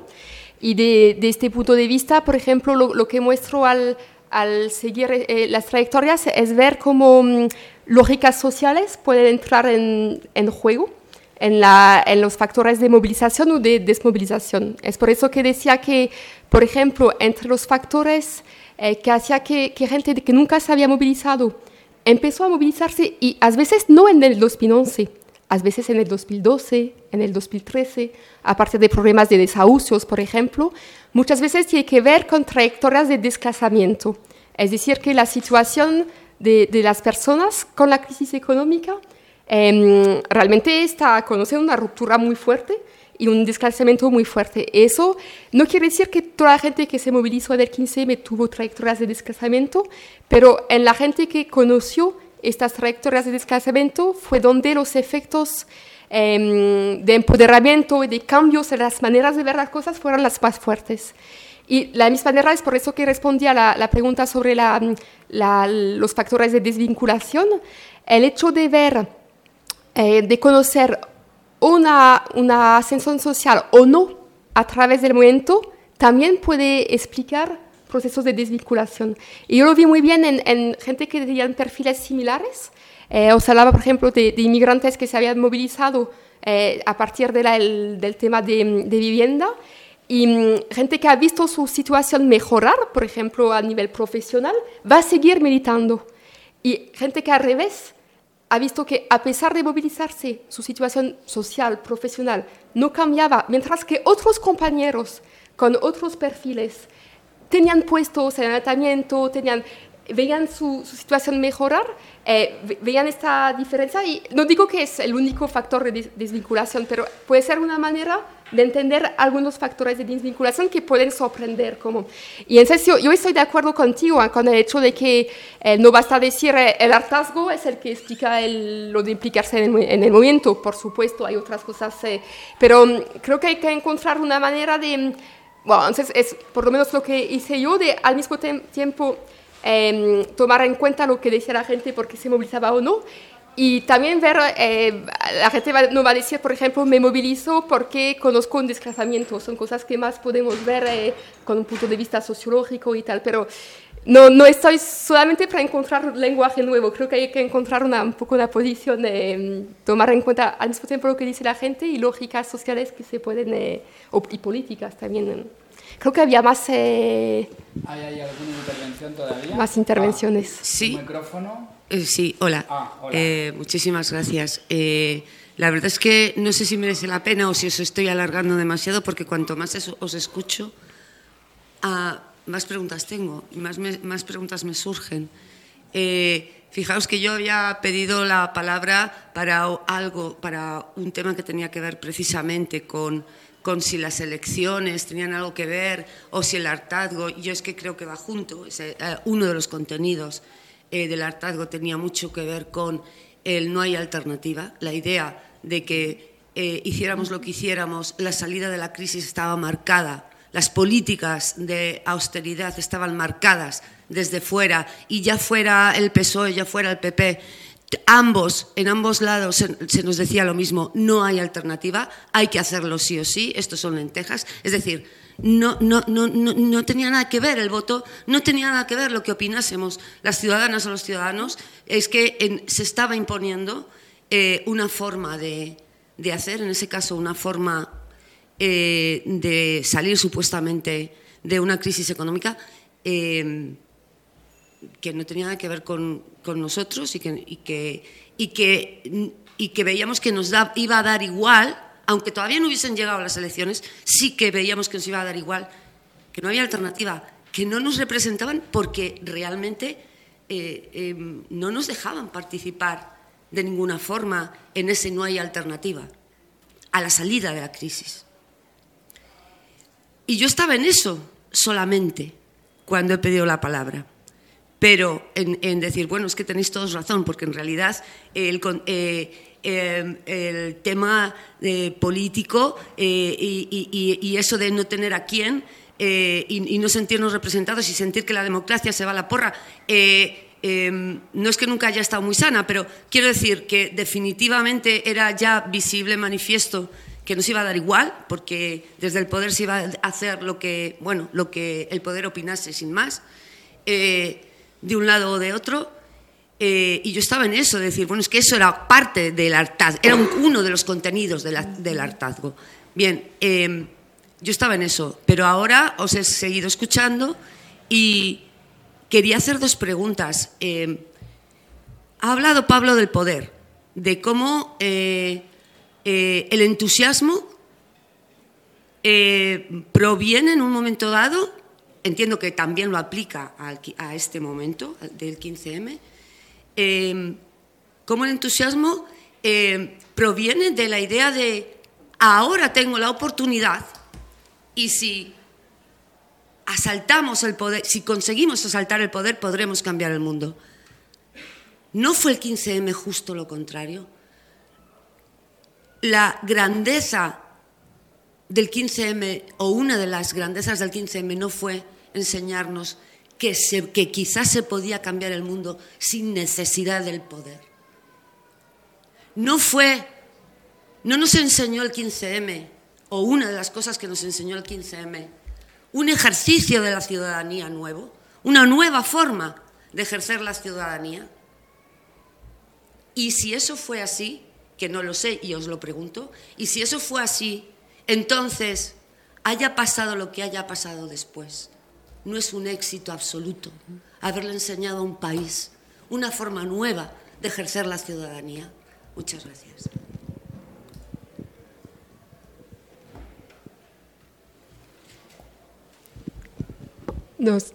Bueno, muchas gracias. Yo encuentro muy interesante lo, lo, como lo planteas. En, sobre esta cuestión del entusiasmo, hay em, una... Em, una emoción que un término que comento desde el inicio del libro es el de ilusión, más que entusiasmo. La ilusión porque vuelve mucho en, las entrevistas y en las palabras que se, usaron a lo largo del tiempo. La ilusión eh, de cambiar el mundo, la ilusión que pasará de otra manera. Y, mm, también lo, he utilizado mucho porque es una palabra muy difícil de traducir en francés. Eh, porque hay muchas cosas en la ilusión. Hay el entusiasmo, pero hay también eh, la idea de un poco de utopía, eh, de pensar y de algo... Iluso, y de iluso, de equivocar. Y de ingenuo. También está la palabra ilusión. Y, hay, y también hay la idea de hemos perdido la ilusión. Eh, entonces eh, es algo que, que, me ha interesado mucho, pero lo, sobre lo, lo, que dices de em, esa idea de capacidad de cambiar el mundo sin tomar el poder, aparece mucho en, en algunas entrevistas, pero también aparece de los límites a qué cambios podemos hacer eh, desde el momento social y sobre todo después toda la fase de las mareas, de los movimientos que tuvo después del 15M, que al final no, no había tantos cambios sobre las políticas que se hacían. Y es por eso que una parte de, de la gente que encontré que más se implicaron después en las, los partidos y las instituciones, es decir, eh, mira, eh, podemos hacer cosas sin tomar el poder, pero hay muchas cosas que no podemos hacer. Entonces hay que entrar. Y lo interesante es ver que eso eh, era algo que desde el inicio del 15M había visiones diferentes, pero es interesante ver también cómo gente cambia de, de posición. Gente, por ejemplo, que dice al inicio, no, vamos a hacer todo desde el momento social, podemos cambiar la, las cosas sin cambiar el poder. Y hago una entrevista con ellos un año después, están en Podemos y no, no, me he equivocado, pensaba que se podía, pero no, no nos dejan, entonces hay que entrar. Y después pueden, eh, eh, eh, estás también interesado en estos cambios de, posiciones y entender por qué gente, por ejemplo, que al inicio estaba realmente con la idea del 15M, no, no necesitamos el poder, vamos a cambiar las cosas directamente haciendo las cosas de otra manera, y las encontramos tres años después en un partido político. Y, mm, y bueno, estos... estos en estas trayectorias son cosas que, que encuentro muy interesantes. Bueno, uh, muchas gracias por esta charla otra vez. Si pudiera, me gustaría continuar a, discutir los temas no contigo, ¿sabes, uh, Luis? Bueno, tengo en verdad unas dudas que creo son un poco tontas porque también no soy de acá, ¿no? de España, pero bueno, una de ellas sería un poco más como, uh, eh, ¿se hace sentido llamar 15M de un movimiento social? Sería mejor utilizar como ciclo de protestas, no otros momentos para hablar más de intensidad, porque digo eso justamente porque no como que tú has dicho, ¿no? que se fragmenta después, que se uh, conduce a pequeñas ¿no? y más uh, demandas más simples, que es, es, un poco más difícil de ver que una, como un movimiento social que tiene una identidad que se mantiene muchas veces al tiempo, como en otros casos que también tuvieron grandes manifestaciones, no sé, como en 2012 al Chile, que tuve también como los movimientos estudiantiles muy claramente a frente, o mismo en 2005 en MAS, ¿no? uh, que tuvo el MAS, que también va a ser importante para Podemos, pero que tiene también estas bases como el movimiento indigenista ¿no? muy fuerte. Entonces, un poco uh, esa sería una cuestión. Y otra que me gustaría escucharte, porque estabas a hablar justamente que al final también hacía una discusión con uh, Laclo y Chantal, y creo que sería interesante escucharla, porque justamente se estás a plantear la democracia real y una diferencia importante cuando se basa en Podemos es que Podemos está mucho de las personas basado en esta discusión ¿no? de una más de un populismo, ¿no? Y ver justamente más el 15M como una oportunidad, más como un, mo un momento populista, ¿no? Como uh, el Erejón vas a llamar, ¿no? Entonces era un poco más así las preguntas. Te lo preguntaba a ti. no, sobre el ciclo de protesta, a lo mejor pensé que tenías cosas. Eh. Eh, sobre, bueno, es verdad que sobre el, el 15M yo retomé la, lo, como se, se, se, llama en, en España, pero es, es complicado porque cuando, bueno, cuando empieza estamos más o menos de acuerdo que hubo esta manifestación el 15 de mayo, incluso se puede preguntar si no fue el día después, cuando hubo la represión, pero bueno, está un poco claro eh, cuando empieza, eh, con antecedentes, con Juventud y Futuro, con todo eso, pero, pero cuando termina, cuando termina el 15M, eh, es complicado, como, y con no detener la, la fecha, y, y si hablamos de ciclo de protesta, ¿hasta dónde vamos? Tomemos, tomamos las mareas ciudadanas, el feminismo, ¿qué hacemos con el feminismo? Que tiene cosas relacionadas y cosas muy diferentes, que había muchos debates sobre el feminismo dentro del 15M. En 2013 fue cuando hubo un boom del feminismo, cuando la ley Gallardón, y eso no deja de ser una implicación en los estilos y en eso del 15M, con esas críticas propias que decías, oye, todo aquí los hombres, esta cosa que también se detectaba ¿no? en, en lo que es la las diferencias sociales, de género, supongo que también estaban, y en 2013, sí, perdona. Entonces, sí, creo que, bueno, eh, como, como llamar a una movilización así no, no, es tan, no es tan evidente. Yo decía, por ejemplo, que hay gente que encontré, en, sobre todo en el ECO en Carabanchel, que se movilizaron uno o dos años después en lo que en las asambleas, pero era el 15M o no, eran asambleas eh, a raíz del 15M, pero bueno. Entonces, eh, bueno, no creo que sea muy fácil de responder, pero lo seguro es que eh, se responde a una, una, fase de movilizaciones, eh, pero difícil, con, con, una temporalidad difícil de poner. Sobre la clave MOVE, eh, yo discuto la, la, esta tesis en, en, el libro, sobre todo al final, porque, bueno, primero porque son teorías que se han movilizado mucho, eh, para interpretar el 15M hubo, hablaste del, del análisis que hizo Inigo Rejón eh, de, del 15M a partir de las categorías de, de la clave MOVE y también porque se movilizó mucho en, en, Podemos al inicio y también en otros partidos políticos. En Francia, por ejemplo, la France Insoumise moviliza bastante estas teorías. Y yo lo que encuentro es que son teorías que tienen intereses es, mm, relevantes, por ejemplo, para entender eh, eh, esa, mm, esa, idea de cómo movilizar a, a, gente muy diferente, colectivos muy diferentes, bajo estos significantes vacíos, como esta idea de democracia real, por ejemplo, mucha gente muy diferente puede poner su propio contenido y entonces permite eh, reunir a gente muy diferente eh, con con, eso, con temas muy, mm, donde cada uno pone lo que quiere. Entonces, tiene un interés para entender este tipo de evento, eh, pero yo encontré tres, tres tipos de límites. El primero es que en estas teorías se enfoca mucho en la, la conquista del poder de Estado, del Estado. Eh, y por ejemplo, la lectura que Mouffe hace del 15M es impresionante. Mouffe ha escrito un libro con Errejón y dice que la única cosa interesante que salió del 15M es Podemos. Y que si, si no hubiera salido Podemos, el 15M se hubiera quedado en nada. Yo creo que esta, esta, esta lectura es muy reductora, como, pero es lo que escribe Mouffe. Eh, eh, y, y, porque más allá es de, de, de todo poner en la conquista de, del poder de Estado, eh, deja atrás que hay muchas conquistas sociales y políticas, muchas transformaciones sociales y, y, políticas que se consiguen con elementos sociales sin tomar el, eh, lo, lo, que decía, sin, tomar el poder, cambio sin tomar el poder. La perspectiva de John Holloway, por ejemplo, que eh, por ejemplo lo vemos con el, movimiento feminista, el movimiento antirracista, con otros movimientos. Para mí es el, primer límite y la lectura que Mouffe hace, que Mouffe hace del 15 me parece muy reductora. La, la, la, segunda es esa idea de la, mm, una categoría muy mm, un, como mm, muy homogeneizadora del pueblo, que tienen fe, la clave tiene eso de, de, del pueblo, como, y que se retoma, por ejemplo, en un eslogan que fue del, de Occupy, pero a veces se retomó con el 15M, de, somos los, eh, el 99%. Eso, somos el 99.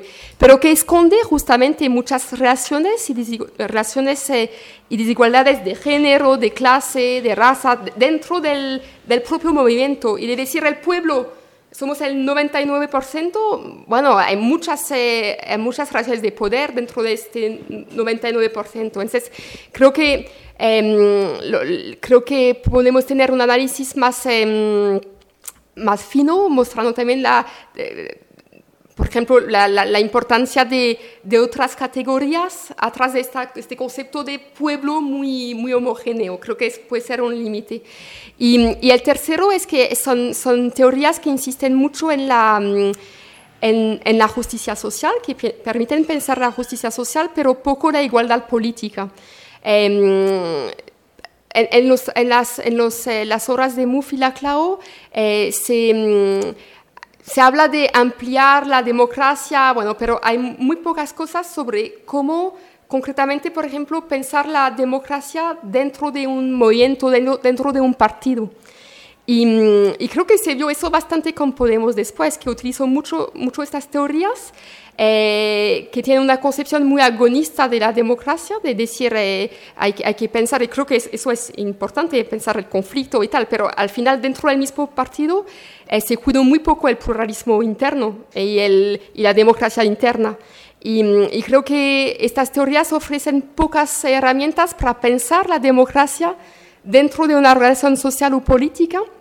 Y, y veo en, lo, en los factores de desvinculación de los militantes de base a Podemos, la falta de democracia interna es central. Que, y, y, creo que eso es un, una debilidad, creo, un poco de estas teorías, es que ponen el énfasis sobre la justicia social, pero poco sobre la igualdad política. Y, y hace falta los dos para pensar la democracia. Es, es, es la, los límites que veo en...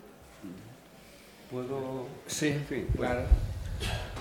Bueno, a la pregunta, bueno, eso, el 15M tenía un componente social y un componente político. El, componente social es donde sobre todo fue una escuela de participación, donde hubo experiencias muy interesantes de autogestión y donde en cierto modo aparece el término del común. No es el, el siglo XX, el comunismo, no, el común. Por eso hablaba de protodemocracia, ¿no? que en cierto modo se empieza por las redes desde abajo, aparentemente desde cero. Claro, eso no era así, pero... Y claro, y los movimientos sociales, lo que le diferencia a los partidos políticos es que los movimientos sociales no se presentan a las elecciones, están día a día durante los cuatro años presionando a los poderes, presionando, pero no quieren el poder. Y en este caso el 15M decía, anda que os den. O sea que hasta tenía inicialmente componentes autosuficientes, ¿no? Luego se ha visto que no, que no hay manera de cambiar las cosas si no haces un partido, uy, hay espacio, no hay espacio, pues hubo espacio. Y eso fue lo interesante, que parecía imposible. Pero esa es la diferencia entre movimientos sociales y partidos políticos. Los partidos políticos buscan el poder, los movimientos sociales buscan influir en el poder, a la vez que hay una pedagogía, un aprendizaje, un, un autoempoderamiento, que es en este caso el común. Y respecto a lo de Soltal, Mufle, Laclau, Rejón, bueno, pues a ver, somos el 99%, es un lema genial, bestial, que hace temblar a ese 1%, chivo expiatorio, muy fácil. Si, si acabando con el 1% fuéramos todos felices, eso no lo tuvo ni Karl Marx, que se refería a los oprimidos, los trabajadores oprimidos del mundo. Bueno, pues no sé si eran el 30, el 40 o el 60%, pero había una incipiente clase, media. El asunto es que ahora las clases medias, mucha gente ha llegado a ellas y ahora está cayendo otra vez a la clase obrera y el que es obrero está cayendo incluso en la pobreza, aún trabajando, etcétera, ¿no? Entonces, el, lo del 99% es que es mágico. Claro, cada día que pasa se van descolgando. Oye, yo me voy, yo fundo Podemos, yo me voy para Vox, yo me voy para casa y no voto, yo me... Porque es, es, es, es un sueño. Pero claro, es muy sencillo y por tanto muy populista, muy maniqueísta el poder decir, oye, pues el culpable es un 1%. Y por desgracia, tal como van las desigualdades económicas, puede ser el, lema del futuro otra vez o de otras cosas, ¿no? Porque es lo que une a, las bases y a la gente, el, el, que lo hizo el 15M. Una de las claves, y eso lo dice Chantal Mouffe, el señalamiento, los culpables culpable Rodrigo Rato, no sé quién, no sé quién y no sé quién. se han atrevido, la gente le puso cara y había esos escraches, ese acoso, los carteles, las fotos. Bueno, pues eso, eso no había aparecido antes, nadie se atrevía. Y, salió y hasta con el rey se hace falta, el vigente y el anterior. Bueno, eso no había pasado antes. Sí. Bueno, tenemos que terminar. Porque son horas, pero es que nos han, nos han dicho que tenemos que terminar, que tienen que cerrar la librería. Lo siento mucho. Vamos, si quieres hacer tu intervención, por favor, no te voy a dejar de. Es breve. Eh, me falta contexto eh, espacial. ¿Cuándo has hecho, eh, ¿De cuándo a cuándo has hecho la investigación? Y he deducido que tú das por terminado el 15M. O sea que no consideras que el legado, lo que estamos viendo ahora, me refiero a sindicatos de barrios, sindicatos de inquilinas, Kellys, territorio doméstico, la consulta de la sanidad que estamos haciendo esta semana, la consulta anterior que se hizo de la monarquía, ¿no es 15M para ti esto?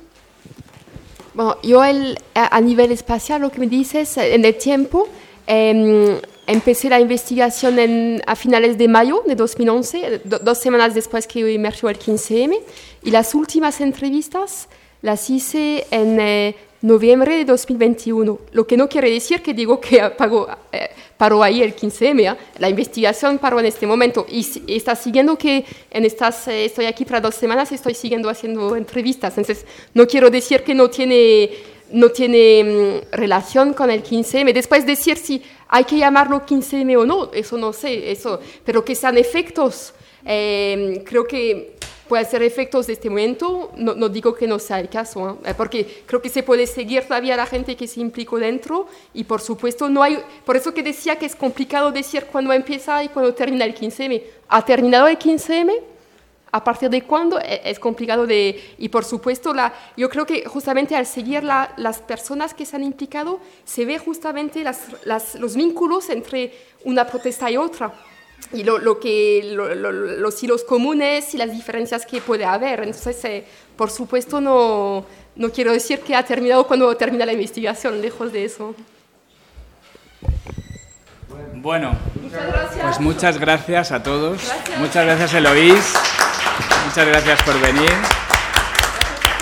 Y bueno, pues esperamos que eso, que haya legado para largo.